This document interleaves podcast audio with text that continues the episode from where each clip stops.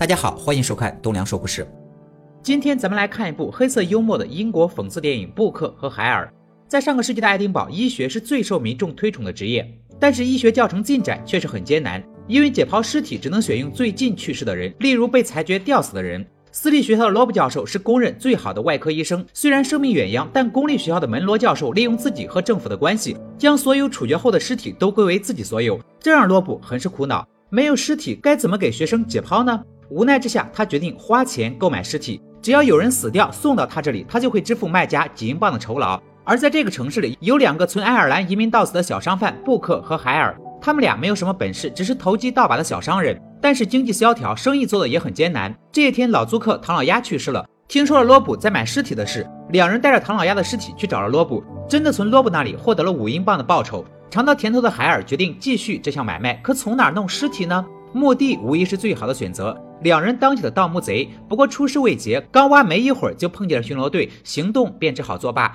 没有想到回家之后，第二个租客大胡子也死了，海尔的妻子还沉浸在缺钱的痛苦中，两人却高高兴兴把大胡子也卖了个好价钱。为了庆祝赚到了钱，布克和海尔来到小酒馆喝酒，一心想做演员的舞女杰尼鬼询问在场男士谁喜欢莎士比亚。铁憨憨的布克微博美人一笑，就决定投资杰尼鬼的戏剧。这天，爱丁堡医学开了一场座谈会。国王要求教授们进行医学竞赛，并会奖励胜利者为医学的发展做出的杰出贡献。门罗和罗布都想赢得这次比赛，可是门罗的公立学校身份明显比自己有优势。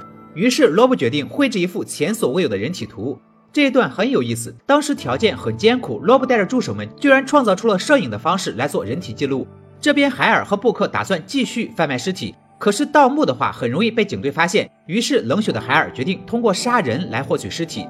憨憨的布克开始并不同意，可当海尔提起赞助戏剧的事情时，布克动摇了。他们的第一个目标是一个醉鬼，两人原以为将他推下楼会必死无疑，没有想到醉鬼站起来什么事都没有，晃晃悠悠的回家了。第二个目标是悬崖边赶路的老商贩，两人推倒大树将道路堵住，这次他们得手了。车夫一个急转弯，直接掉到了悬崖下的海中。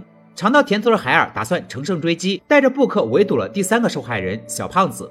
没有想到，这个小胖子因为过于肥胖，导致了心脏病，还没有动手就被海尔吓死了。三个尸体让海尔和布克的钱包满满，并且海尔的妻子也加入了杀人犯尸小组，还和两人合作杀了一个无家可归的孤寡老太婆。但是几人来钱太快，当地的黑帮老头麦克盯上了几人，他要求海尔和布克交纳保护费。无奈的几人只能想办法多搞点尸体。另一边，罗布的解剖教学越来越顺利，研究报告也有了不小的成果。为了赶上国王的考核，必须加快对人体的研究。他要求海尔和布克每周都提供两个尸体。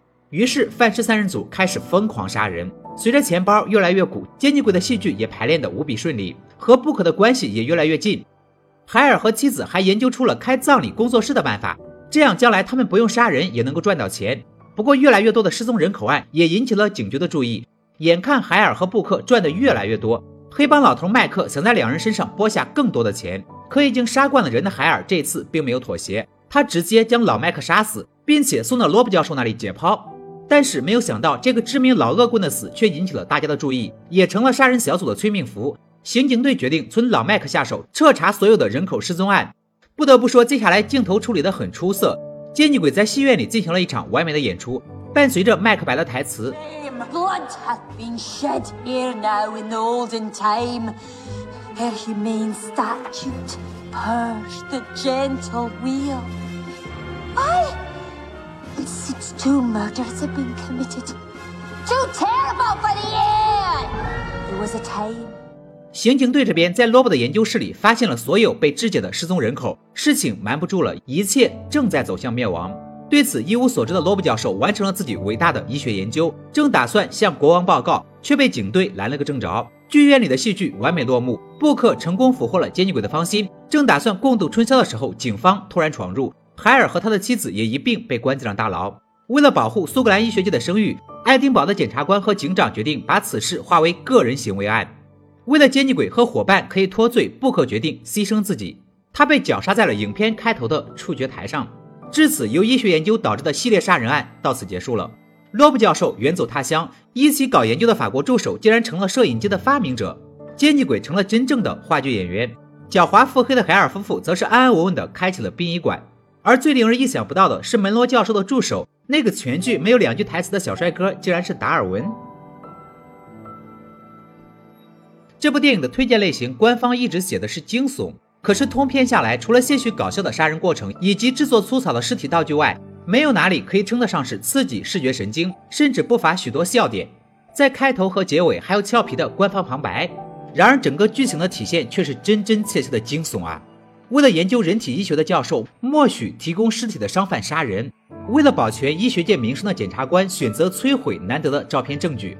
为了赚钱，全然不顾他人性命的海尔夫妇以及布克，整个故事看起来就是为了推动人类医学的进步，从而引发的黑暗现象。然而，这却和医学的本质背道而驰。以这样的方式推动医学的进步和发展，其中沾染的血色是如此的惊悚和恐怖。在电影的中段，布克和奸计鬼讨论戏剧的排练，奸计鬼疑惑剧情的发展，主角这么做为了什么呢？布克说了一段台词。I can't work out what makes this character commit murder. Why, Ginny, he does it for love. And power. Macbeth isn't wholly evil. There are traces of, of, of goodness and regret within him. That's what makes him such a great tragic hero. The whole play is about his, his inner struggle between good and evil, right and wrong. 整出戏就是关于他，他内心的善与恶、好与坏的争斗。这段台词可谓点睛之笔， 说的既是剧中的布克自己，也是导演想告诉大家的剧情主旨。作为杀人小组中唯一带有善良与悔意色彩的角色，布克频频和自己的内心做斗争，可他最终还是被欲望蒙蔽了双眼，依旧走上了杀人赚钱的道路。在绞杀架上，他说自己这样做是为了爱情。生活中的我们在面对善与恶、对与错的挣扎中所做的每一个选择，又是为了什么呢？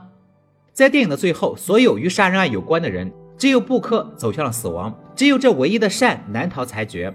这到底是讽刺，还是导演的黑色幽默？这就需要大家自己去体会了。而在最后，想要告诉大家的是，这部电影是根据真实事件改编的。在十九世纪的英国，真的有人为了研究医学，为了赚钱，做出伤天害理的事。怎么样？有没有觉得毛骨悚然呢？